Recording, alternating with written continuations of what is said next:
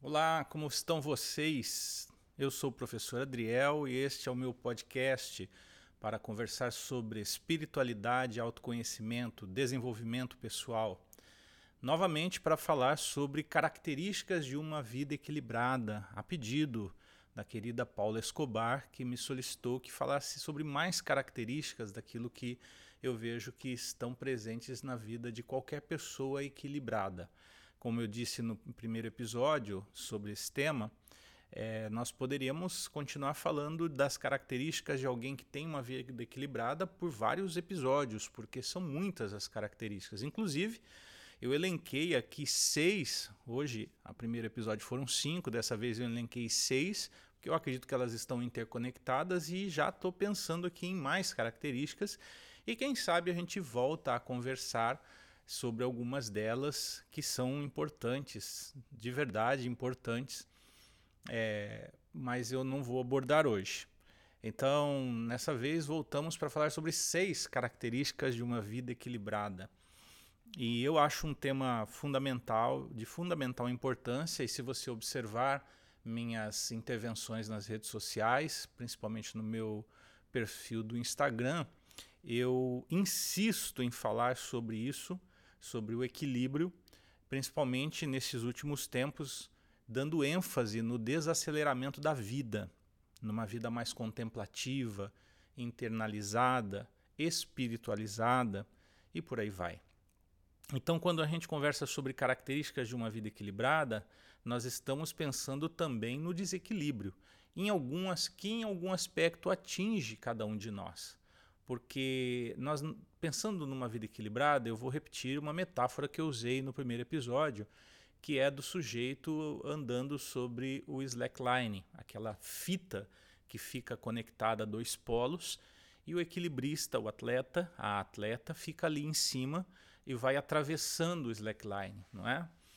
é eu já brinquei, obviamente, a uma altura é, segura de 50 centímetros do chão, com meu sobrinho é, uma vez no parque, nunca havia feito isso e é impressionante como o slackline é uma atividade que exige demais do corpo, da musculatura e, e do equilíbrio mesmo, né? do senso de equilíbrio. Então eu acho que é uma metáfora extraordinária para a gente pensar assim o desafio de viver todos os dias é, de forma equilibrada e feliz, obviamente, porque eu acho que a meta do equilíbrio é alcançar essa plenitude, essa felicidade na vida com a quantidade de situações, de perturbações, de conflitos, de problemas que nos atravessam, não é verdade? Todo santo dia, durante toda a existência. Sem falar na insegurança. Será que eu vou ficar doente? Será que eu vou morrer cedo? Eu posso sofrer um acidente? E as pessoas que eu amo? Quem pode estar mal, ficar mal, ter problema? E por aí vai. Tantas são as inseguranças que nós temos a respeito da continuidade da vida. E nós temos que lidar com tudo isso, ficar bem e construir existência e ser relevante no mundo, tanta coisa, ser mãe, ser pai, ser marido, ser mulher, ser amigo, ser amiga, ser filho, ser filha, tantos papéis que a gente tem que desenvolver. Então, assim, a gente não está falando de um negócio simples de alcançar essa tal dessa vida equilibrada. Não é uma coisa que você vai alcançando assim, não é, é tão facilmente é um desafio, talvez o nosso maior desafio. E eu fico feliz que existam pessoas que não estejam vivendo no automático, achando que está tudo bem quando não está, achando que estão saudáveis quando não estão, e que estão olhando para a vida e dizendo assim: olha, eu preciso ter equilíbrio, eu preciso alcançar esse equilíbrio. E para isso eu preciso olhar para dentro de mim, eu preciso olhar para a minha vida, para o meu entorno e entender o que é que está me fazendo mal, o que pode estar me fazendo mal. Então é por isso que eu estou atendendo o pedido da Paula e continuando essa, esse tema sobre características de uma vida equilibrada. Então, hoje nós vamos refletir sobre seis características. As quatro primeiras são capacidades: capacidade de fazer gestão dos excessos, capacidade de resolver conflitos, capacidade de limitar a interferência das pessoas em nossa vida, capacidade de controle, de exercer controle sobre as emoções. E depois mais duas, que é a coerência entre o interno e o externo e a definição de uma autoimagem saudável, ok? Acho que vai ficar um pouquinho comprido, mas eu vou é, me esforçar para não estender demais os, os detalhes, mas ao mesmo tempo é, refletir bem sobre cada um dos assuntos. Bom, vamos então ao nosso conteúdo. É, no episódio passado, a gente falou sobre outras cinco características, que era o cuidado e a conexão entre corpo e mente, saber para onde nós estamos indo, controlar o nosso tempo, fazer a gestão do tempo, cuidar dos nossos hábitos, fazer a gestão dos nossos hábitos e cuidar com, é, ter cuidado com os nossos relacionamentos, fazer a gestão dos relacionamentos.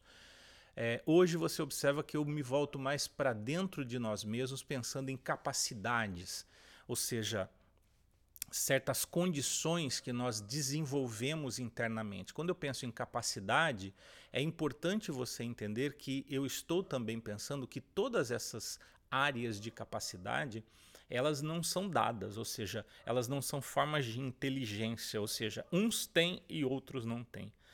A capacidade implica na possibilidade de capacitação. Se eu tenho baixa capacidade, eu posso melhorar, eu posso aumentar minha capacidade. E há ferramentas para fazer isso. Inclusive, a minha ideia para, terceiro, para um terceiro episódio seria falar sobre esses, essas ferramentas, esses, essas forças que me aumentam, que me dão condição de aumentar minhas capacidades. Não é como, por exemplo, a espiritualidade. É, eu já estou desenvolvendo minha ideia aqui no meio do podcast, né? Mas beleza, vamos voltar, vamos ter foco. É, então, se você em algum momento da minha reflexão percebe que você não tem uma boa capacidade, por exemplo, de resolução de conflitos, isso não significa que você está perdido, está perdida. Não, significa que você precisa dar atenção a essa área, porque também isso não vai se desenvolver automaticamente, você está me entendendo? É, você não vai passar a ter capacidade com oração, você não vai passar a ter capacidade é, é, com pensamento positivo. É, e nem também ficando aí frustrado, frustrada, deitando na cama, chorando, lamentando porque você não tem capacidade. Nem tampouco você vai conseguir essa capacidade vendo postagens de Instagram, carrosséis, é, vídeos de três minutos. Você vai precisar se dedicar, você certamente vai precisar de algum aprendizado de leitura, não é? de, de talvez algum curso que é, aumente sua percepção do que te falta, mas você vai precisar de trabalho, você vai precisar dar atenção para essa área e entender o que você precisa fazer para melhorar essa tal capacidade, beleza?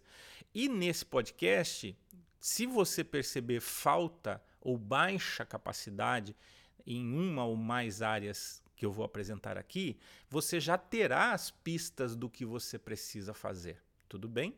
E você pode também entrar em contato comigo para a gente conversar melhor e para eu tentar te ajudar a melhorar suas capacidades.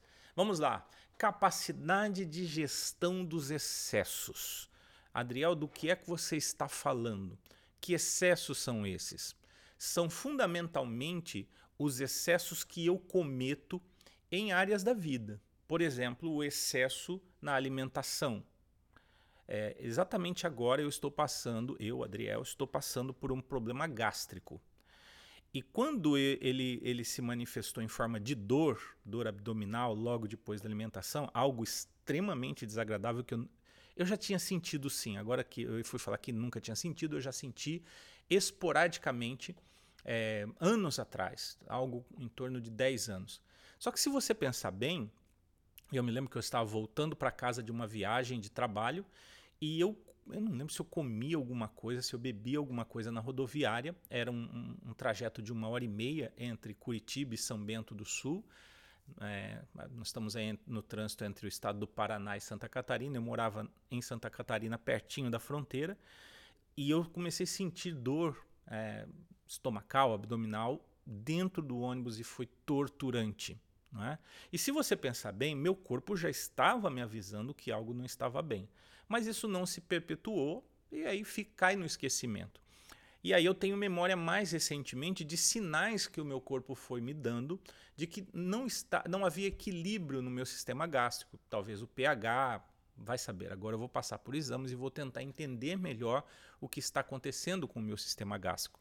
O que eu quero dizer para você com isso é que esse problema que agora está doendo, e então agora ele exige um tratamento, e eu poderia ter me dado conta antes, inclusive, é, ele não começou de um dia para o outro. É um processo que vem se desenvolvendo e, e, e chega a um pico. Mas a gente, como o meu caso, inclusive, a gente só dá atenção para o negócio quando chega no pico.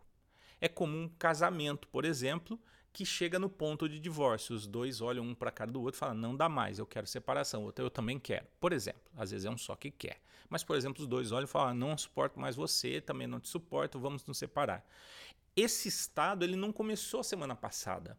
Ele começou, às vezes, 10 anos antes degradando pequenos detalhes da relação que os dois não foram percebendo. Vão internalizando, internalizando, mas não tratam com aquilo. Então, quase tudo na vida é processual. Minha esposa que gosta de falar isso, a psicóloga Gi, gosta de falar isso. Tudo é processo. E não acontece de uma hora para outra.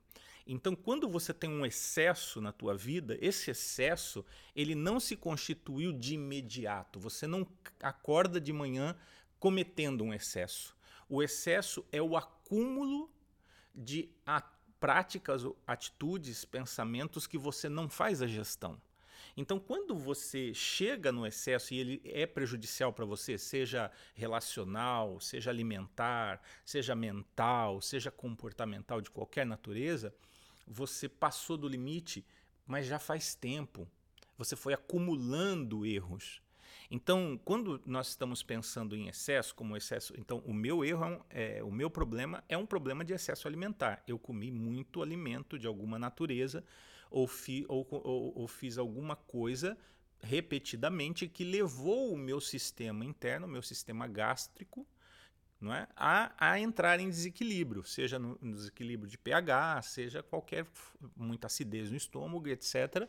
Até que houve um ferimento, um problema qualquer, e eu ainda não sei qual é, vou saber em breve, é, que pode ser de baixo ou alto grau, ou seja, pode ser simples de resolver e pode ser complexo de resolver.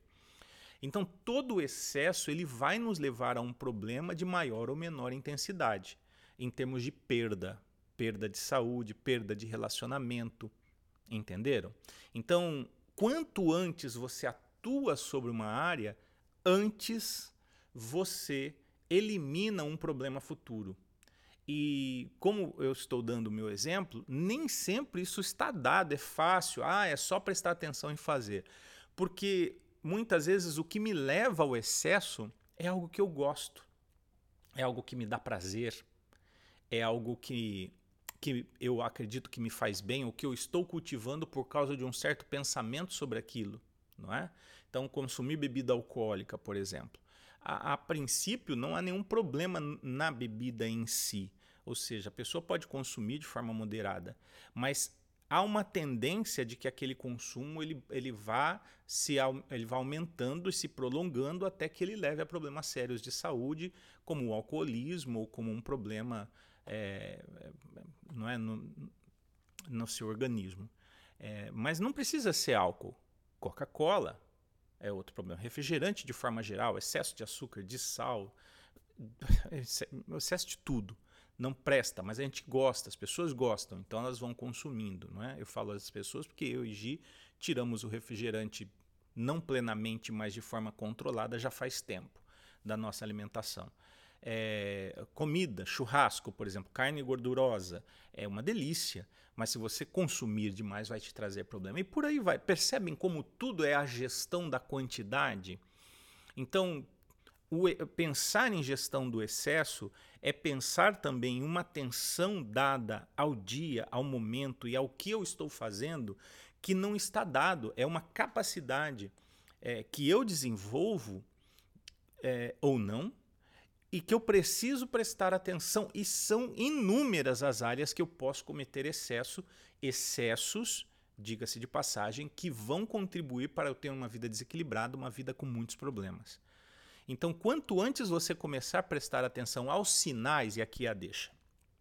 Quanto antes você começar a prestar atenção aos sinais, aos sinais que você está sentindo, aos sinais que as pessoas que estão em volta de você estão te dando, aos sinais que a ciência te mostra, aos sinais que a espiritualidade te mostra, quanto mais você dar atenção a, a esses sinais, é, antes você é, limita o problema e evita o excesso.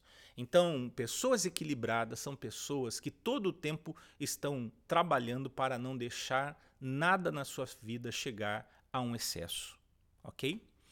Segunda capacidade que eu acredito ser muito importante na vida de pessoas que estão buscando equilíbrio em suas vidas, a capacidade de resolução de conflitos.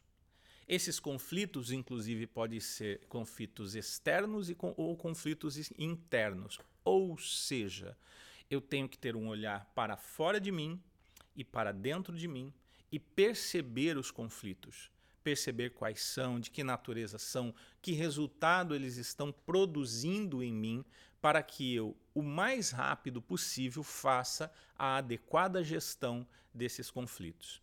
Então vamos dar um exemplo para ficar claro e para nos ajudar a pensar esse problema. Vejam só, às vezes você tem um relacionamento que provoca conflito. O comportamento da pessoa não te agrada, provoca algo muito negativo em você, como raiva.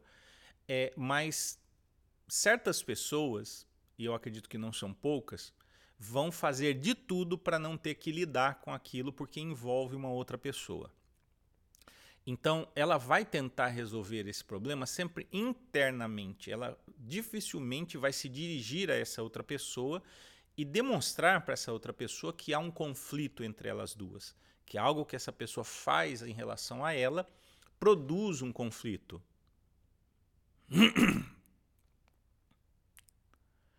E o que é que isso tem de problemático?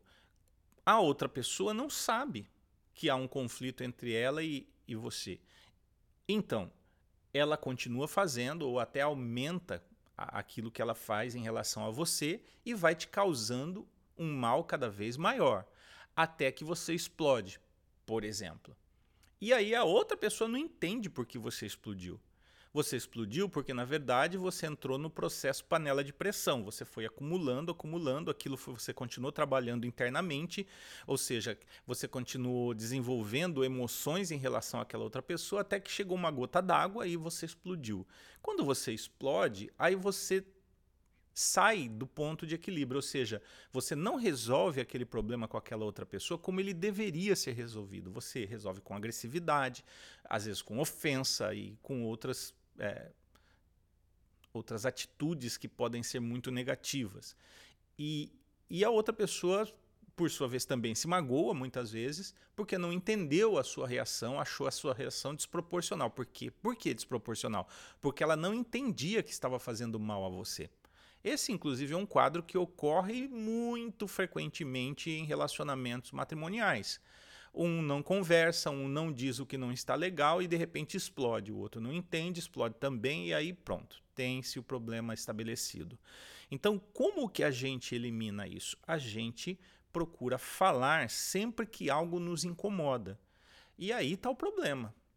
Uma das nossas grandes dificuldades é a nossa incapacidade de expressar aquilo que nós sentimos quando, é, em forma de palavras, principalmente dirigindo-nos a outra pessoa. Por quê?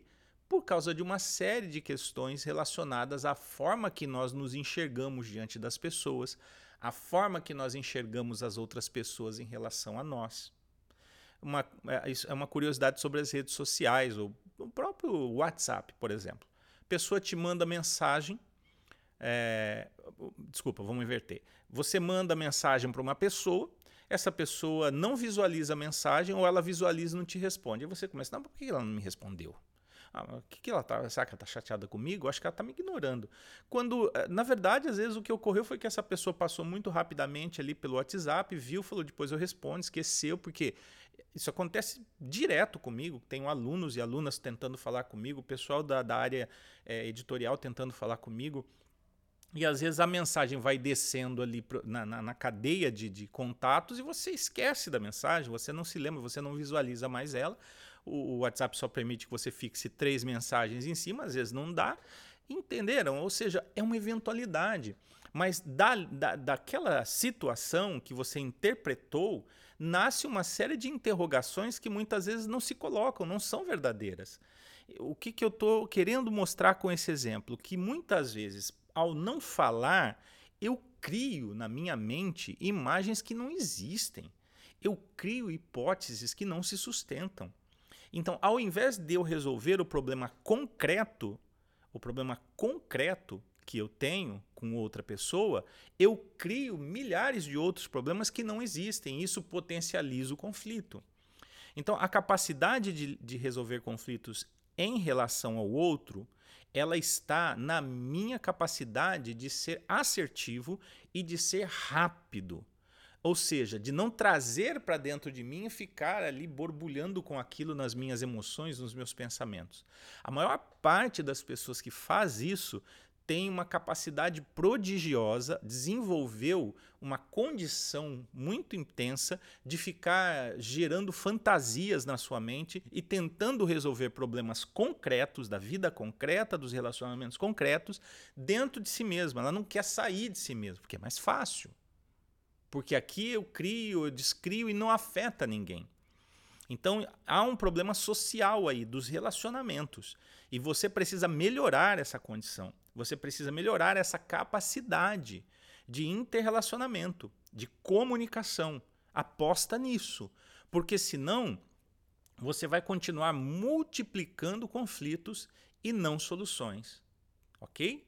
E no sentido interno, você precisa perceber se, ao invés de resolver seus conflitos internos, suas angústias, suas tristezas, suas decepções, você não fica pensando infinitamente nelas sem realmente tomar uma atitude em relação a elas.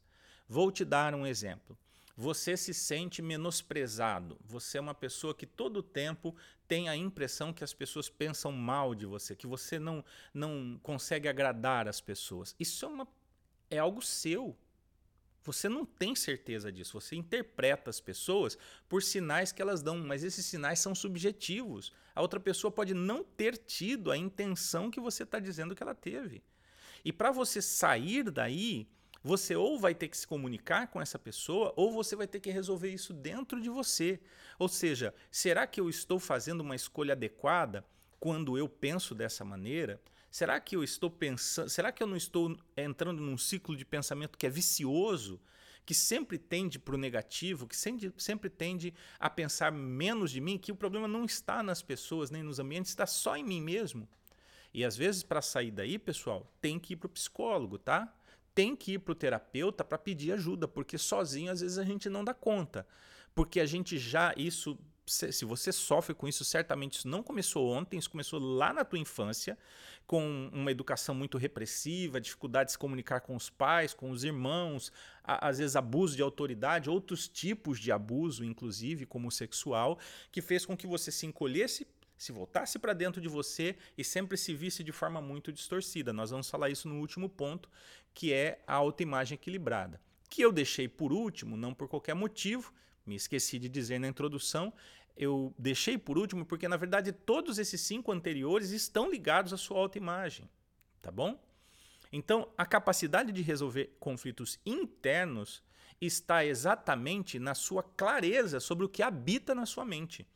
Então, quanto mais atenção você der ao que orbita dentro dessa sua cabeçona, mais rápido você vai se livrar de vícios de pensamento de vícios emocionais que você hoje não está fazendo a devida uh, gestão. Inclusive, outro ponto que está aqui na frente é a sua capacidade de gestão de emoções. Já falo sobre isso. Ok? Então, dê atenção, perceba o que acontece dentro de você. Você tem que desenvolver mais capacidade de autopercepção você tem que desenvolver a capacidade de prestar atenção ao seu pensamento. E isso não está dado. Nossa sociedade não gosta muito desses assuntos e pouco nós aprendemos sobre isso. Mas cada vez mais fica patente a necessidade de nós desenvolvermos essas capacidades de gestão interna. Terceira característica de uma pessoa que busca ou que tem uma vida equilibrada é a sua capacidade de limitar a interferência das pessoas sobre si. Basicamente, é aquela simples capacidade de dizer não. Não vou, não posso, não quero, não gosto, agora não dá, pode ser outro dia, isso não me faz bem. todas essas e outras tantas frases relacionadas ao não, ou seja, a um limite que eu coloco, é algo tão elementar da vida, porque eu tenho aqui um campo, um território que é a minha existência, que é como um terreno. Pensa nisso como se fosse o campo de Jesus lá, né? da parábola da pérola de grande valor. Aquele campo no qual está tudo que tem valor para mim, que é a minha existência. Quando eu me encontro com esse campo, esse território de muito valor, eu preciso guardá-lo, protegê-lo. Na parábola de Jesus, o sujeito compra o campo inteiro, ele não pega a pérola e leva embora, ele compra o campo. Né? Para mim, aí há uma metáfora muito bonita da existência. Não é a pérola em si, a pérola está guardada no campo. não é? Ou seja, esse, esse campo é o que é importante, não a pérola em si. Então, isso para mim é uma metáfora da existência. Quando eu me descubro em mim mesmo, quando eu entendo que tudo que diz respeito a mim é importante, então eu, eu cuido disso. Então a minha vida é um território sagrado, como a caverna que Moisés entra, começa a ouvir o Senhor falar da sarça ardente e ele diz: Olha, o território que você está é sagrado, tira o teu sapato para pisar aqui. Não é? Então, quando nós lidamos com a existência, seja nossa, seja de outras pessoas, nós precisamos ter consciência de que nós estamos pisando em território sagrado. A gente faz isso mais facilmente em relação às outras pessoas, mas a gente menospreza o nosso território. Tudo que diz respeito a mim é sagrado. Tudo que diz respeito a mim tem que ser tratado com, com muito cuidado, porque é território sagrado. Então, quando eu permito que as pessoas atravessem a minha vida, quando eu permito que elas me usem, quando eu permito que elas não respeitem os meus limites, seja o seu patrão, o seu pastor, o seu irmão, o seu pai, o seu marido, a sua mulher, seja quem for, os seus filhos, que atravessam esse campo, que esculhambam esse campo e você não faz nada, isso não é serviço para as pessoas. Isso não é ser servo de todos. Isso é um desrespeito consigo mesmo. E ainda ah, evocando o evangelho, nós devemos nos lembrar que Jesus disse que nós precisamos amar o nosso semelhante como nós amamos a nós mesmos. Não há como amar as outras pessoas, não há como respeitar as outras pessoas se eu não respeito a mim mesmo. Então não se confunda nesse processo. Entenda que você tem o dever de cuidar de si mesmo, para poder cuidar das outras pessoas, para poder servir o mundo. Não há como fazer uma coisa sem outra, senão você se esgota, senão você se torna incoerente entre você e os outros nessa relação. Então, quando eu digo não, quando eu me respeito, eu respeito minha saúde física, minha saúde mental, eu respeito minhas prioridades, eu respeito meu tempo de descanso, meu tempo de aprendizado, eu não vou interrompendo minhas atividades por qualquer coisa eu não permito que as pessoas atravessem isso e, e, tratem o meu tempo e tratem o meu autocuidado como se ele não valesse nada, não são as pessoas que estão errando. Sou eu que estou errando. Por que, Adriel? Porque eu vejo que muitas vezes meu pai ele não me respeita. Ele não te respeita porque você não manda a mensagem para ele onde está a linha limítrofe do desrespeito. É você que não diz ainda que sem palavras, pai, quando você faz isso, me sinto desrespeitada, porque eu tinha esse propósito. E o meu propósito também é importante como, como o seu propósito. Estão me entendendo? Quando você permite que qualquer pessoa te trate como você não deve, a grande responsabilidade é sua. O erro pode ser da pessoa, mas a responsabilidade é sua. A outra pessoa, você não pode depender que a outra pessoa mude para que você tenha autocuidado, para que você tenha o, o devi, a devida atitude de sacralidade com o seu território. É você quem faz isso. E eu sei que ao falar isso, algumas pessoas podem ouvir e falar: Nossa, Adriel, como isso é duro. Você foi muito duro comigo agora, porque você não sabe o que eu sofro. É possível que eu não tenha condições de ser sensível à dor que você sente quando você pensa nisso. Mas uma coisa eu tenho certeza: você precisa escutar isso. Você precisa entender que se você for ficar esperando as pessoas serem boas com você para você ser feliz e realizado na sua vida, você vai morrer infeliz. E é possível que você já esteja nesse caminho de morte, se prejudicando, adoecendo, se sentindo frustrado como se sua vida não valesse a pena porque você não muda. Nós não podemos esperar que o mundo mude. A gente tem que mudar o mundo. E uma das formas que a gente muda o mundo é pondo uma cerca em volta do território sagrado da nossa existência e não deixando que ninguém o pisoteie de qualquer maneira. Eu estou falando isso, falei, usei a metáfora da cerca e me lembrei anos atrás, quando eu era pastor em São José do Rio Preto, tinha uma família que tinha uma fazenda perto e às vezes a gente ia para lá, eu, Gisele e as crianças, para passar fim de semana com eles, para pescar, para comer, etc. E um dia eu estava andando com o Sérgio e ele me levou perto de um. De um era uma baixada que acabava em, em um riozinho. E no meio da baixada, assim, no meio do pasto, tinha uma cerca, um quadrado de uns 5 uns cinco metros assim, quadrados. Não era muito grande, portanto, e umas árvores plantadas e um reguinho de água saindo. Eu falei, nossa, Sérgio, o que, que é isso? Ele falou, isso aqui é uma nascente. É uma nascente e uma das coisas que valorizam muito a terra são as nascentes de água. Só que, como o antigo dono não cercou essa nascente, ela estava morrendo, porque o gado vinha beber água e pisoteava a nascente. E quando se pisoteia a nascente, a própria lama vai, ela vai tapando aquele fio de água que vem de dentro da terra.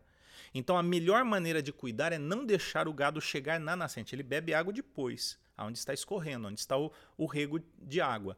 E, e você plantar árvores, porque a sombra, as raízes vão fortalecendo esse lugar e essa nascente cresce. Olha que coisa interessante.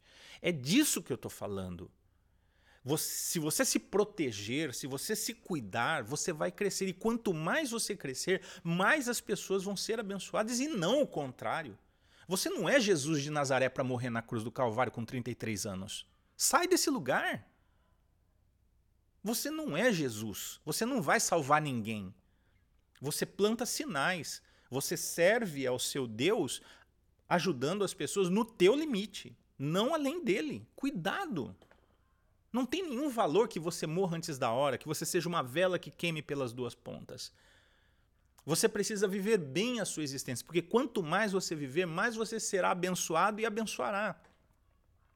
Então saia desse lugar e aprenda a dizer não. Comece simplesmente a falar. Enfrente o medo que você sente, que você vai lidar cada vez melhor com isso. Quarta capacidade é a capacidade de fazer o controle das emoções. Nós somos, gente, muito mais emoção do que razão, embora a gente muitas vezes acredite que é muito racional. Mas ao invés disso, acredite no tiozão que vos fala. Você é muito mais guiado por emoções que você não vê, não sente direito e não entende do que você imagina. Eu vou te dar exemplo: trauma. Se você vivenciou um trauma na sua infância e esse trauma não foi devidamente ressignificado, esse trauma está conectado a emoções que você sentiu lá, que quando algumas, alguma pessoa faz alguma coisa que a tua mente faz a conexão neural e diz, olha, isso pode te levar àquela situação, você reage emocionalmente e você acha que não é. Você acha que esse é o seu jeito de ser. Esse papo de jeito de ser é muito suspeito. Porque quando eu falo esse é meu jeito de ser, eu estou dizendo assim, eu não quero pensar nisso. Tá? Então, cuidado quando você fala, ah, é que eu sou assim. Você não é assim, não. Você quer continuar se comportando dessa maneira, porque se você quiser mudar, você muda. O problema é que quando a gente não quer olhar para alguma coisa, porque dói, porque é exigente, porque minha mente diz: não, não mexa aí, não, você vai ser humilhado de novo. Então eu digo que é meu jeito de ser. Não tem esse papinho de jeito de ser. Tem, tem aquilo que eu quero ser transformado e melhorar e aquilo que eu não quero. O que eu não quero eu chamo de jeito de ser. O que eu quero eu enfrento eu sou real, eu sou real, realista com as pessoas. Eu falo daquilo sem nenhum problema. Você percebe que eu poderia ter escondido de vocês que eu estou com um problema gástrico? Porque como que um cara que fala de, de equilíbrio está desequilibrado na, na, na sua saúde física? Simplesmente porque eu sou humano e eu não sou perfeito. O fato de eu ser um mentor de desenvolvimento humano não quer dizer que eu seja perfeito, quer dizer que eu estou no caminho. Então eu sei o que fazer, mas eu também erro todo mundo erra. Você erra. E você muitas vezes não consegue lidar com o seu erro e você o esconde. Por quê? Por detrás de todo erro tem emoções. Emoções ligadas à rejeição, ao medo de não ser suficiente, a sentimento de incapacidade. E essas emoções provocam atitudes em mim, provocam comportamentos em mim que eu não tenho noção. Então, uma das formas de você se transformar e buscar esse equilíbrio é você compreender as emoções que operam principalmente nesse substrato da sua consciência, que está entre o inconsciente e o consciente, que você não acessa de imediato. Que você tem que fazer um esforço, que você tem, tem que ter tempo de reflexão e coragem para entrar lá e para encontrar as suas verdades. Então, por exemplo, entender que você é inseguro é um primeiro passo e é muito difícil. Eu, por exemplo, sou uma pessoa insegura. Ah, mas não pode ser, Adriel. Olha como você fala, olha o lugar que você ocupa. Pois é, mas eu sei que, devido a todo um histórico de vida, o medo de não ser suficiente, o medo de ser rejeitado, deixou marcas implícitas em mim que eu trabalho, eu treino, eu ressignifico, mas há, há um substrato que vem. Cada de vez em quando ele tenta reaparecer. O que me leva a não deixar que isso me domine e me conduza para onde eu não quero? Consciência. É a consciência. Ou seja, eu percebo quando a emoção ela produz algo em mim. Às vezes eu percebo antes, às vezes eu percebo depois. Quando eu percebo antes dela produzir um comportamento, eu não permito eu trabalho e não permito que aquele comportamento se concretize. Quando produzo o comportamento, eu me arrependo. Eu volto atrás. Se aquilo se dirigiu a uma outra pessoa, eu me tra eu trato com a pessoa. Se aquilo simplesmente me fez mal, eu reflito e converso comigo mesmo no sentido de não dar manutenção naquele comportamento. Porque às vezes, mesmo as pessoas mais maduras, elas são surpreendidas por instintos poderosos que te levam a fazer o que você não queria. Qual que é a solução? Arrependimento. E se isso afetou outras pessoas, dirija-se às pessoas. Se afetou só você mesmo, dirija-se a você mesmo. Mas entenda que você não vai crescer se você não fizer a adequada gestão das suas emoções. Mesmo que você se considere uma pessoa de ferro, que não tem emoção, você está mentindo para você mesmo. Você ainda não desenvolveu a coragem necessária para entrar direito nesse quarto escuro da tua alma e olhar com honestidade para você. Não importa quem você seja, todos nós temos uma base comum. Nós temos uma base emocional que nos constitui tudo que nós interpretamos da vida, tudo que nós interpretamos das pessoas, tudo que nós interpretamos de nós mesmos passa pelas emoções. Não tem como evitá-las. É por isso que você é 90% emoção e 10% razão. É isso que a ciência, que a neurociência tem nos revelado, tem nos mostrado e nós precisamos aprender com isso e melhorar. E como que você faz? Vai, desculpe, como que você faz isso? Você simplesmente, quando tem uma reação, para e se pergunta. Você tem que ter tempo, obviamente, você tem que ter quietude para fazer isso, mas você se pergunta: de onde veio isso? E o mais legal é que se você começar a perguntar, a tua mente vai começar a te responder e ela vai começar a te dizer da onde que isso vem e você vai entender e vai começar a lidar com isso. Quinta e penúltima característica de uma pessoa equilibrada, de uma vida equilibrada, é a coerência. E aí, de novo, nós estamos atuando no âmbito não é, do ideal. Eu acredito que não há nenhum ser humano 100% coerente é, interna e externamente. Quando eu falo de coerência, do que, que eu estou falando?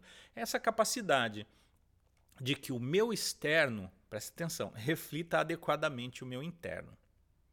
Então, como seres sociais, todo o tempo a gente tem a necessidade de representar, representar papéis, por exemplo, não é? Então, marido é um homem fiel, é um homem de uma mulher só, mas ele tem instintos que o induzem a querer outras mulheres. Esse é um instinto da sua natureza humana. Então, ele lida com esse instinto. Ele tem, um, ele tem um, um, uma aliança, é uma aliança social, e ela também é para aqueles que têm fé, uma aliança espiritual ou seja, o casamento tem um sentido maior do que a relação entre os dois, maior que o sexo, o dinheiro e tudo mais. Então, isso, para a gente que, que, que tem essa crença, como eu Gi tantos que estão me ouvindo, isso nos leva a não ceder, por exemplo, a nossa vontade. Ah, o sexo com a minha esposa não está me satisfazendo, então vou buscar um sexo com outra pessoa. Não, não é assim que eu resolvo. Eu tenho uma aliança. Então eu resolvo com essa pessoa, eu vou trabalhar minha sexualidade com a minha esposa. Eu não vou procurar uma, uma, uma segunda mulher, ou uma terceira, ou quantas eu quiser. Eu não vou me entregar ao meu instinto. Entenderam?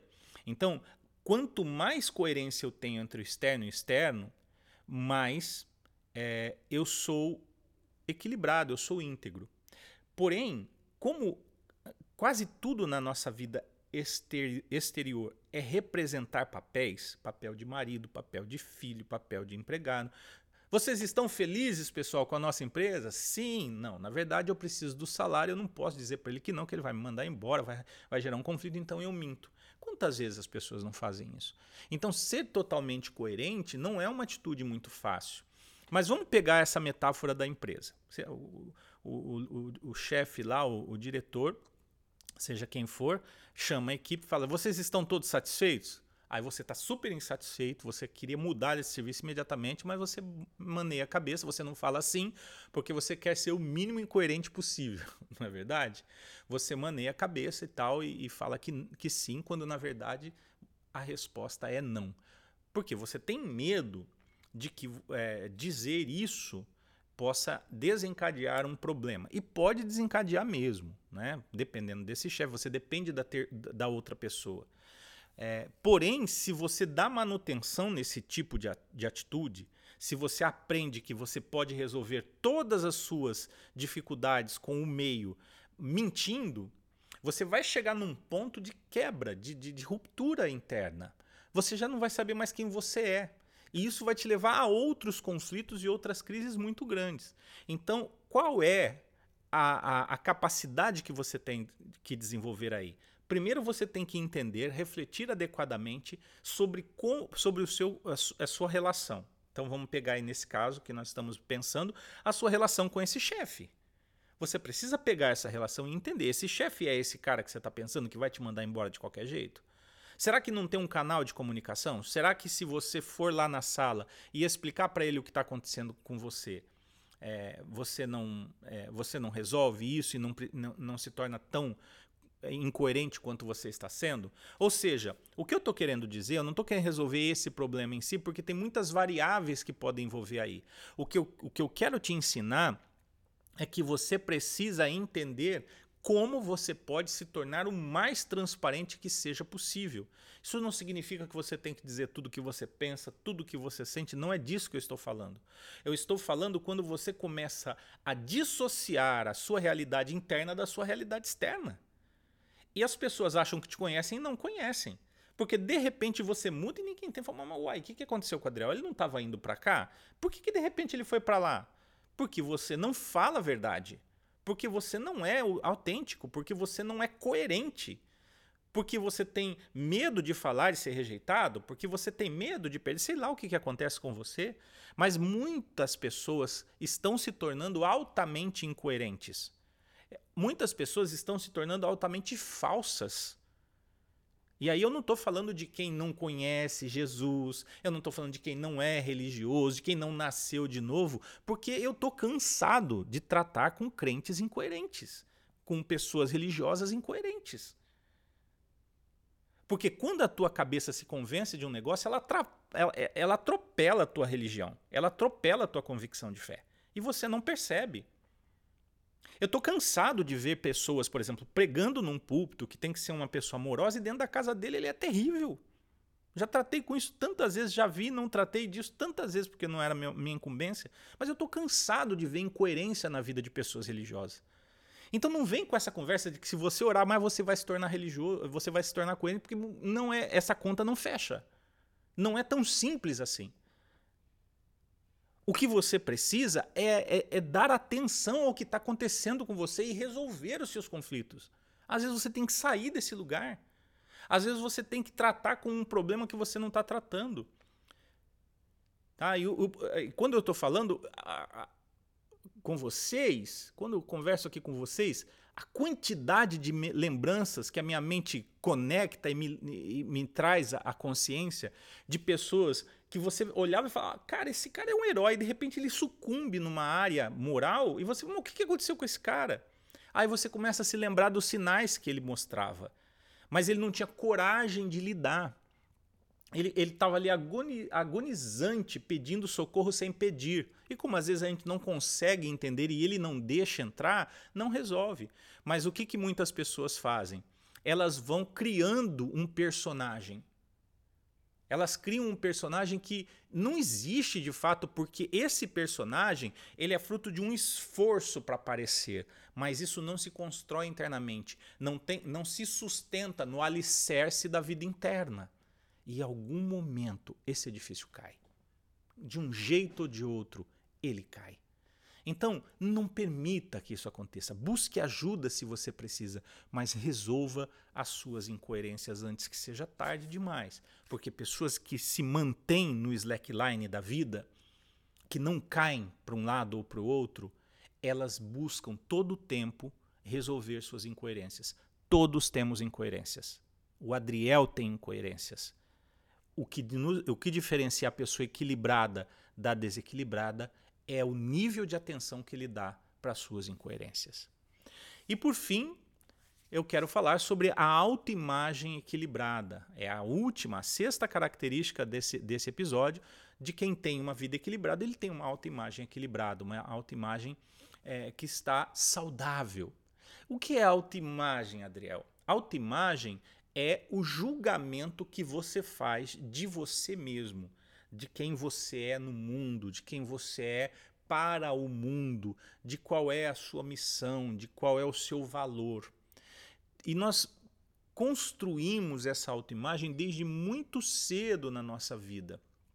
Nós vamos construindo a partir daquilo que o meio nos dá. Então a família, depois a escola, é outro, nossa, é outro, é outro ciclo, é outro núcleo de interferência sobre a autoimagem muito poderoso e que não raramente é o maior vilão da construção da autoimagem. Porque a autoimagem, ela é uma sensação que eu tenho de quais são as minhas possibilidades e qual, qual é, portanto, o meu valor. Então, dependendo daquilo que eu passo na vida, eu vou tomando conclusões sobre mim. Então eu já contei isso num podcast, por exemplo, de que a experiência muito sofrida da Gi, minha esposa, nos primeiros anos de colégio, por uma série de contingências da vida dela ali na infância, que não permitiam que ela recebesse ajuda em casa adequada para fazer tarefa, e depois de como ela se sentia na escola e tudo mais, foi fazendo que pouco a pouco ela entendesse que estudar não era para ela, porque ela era burra.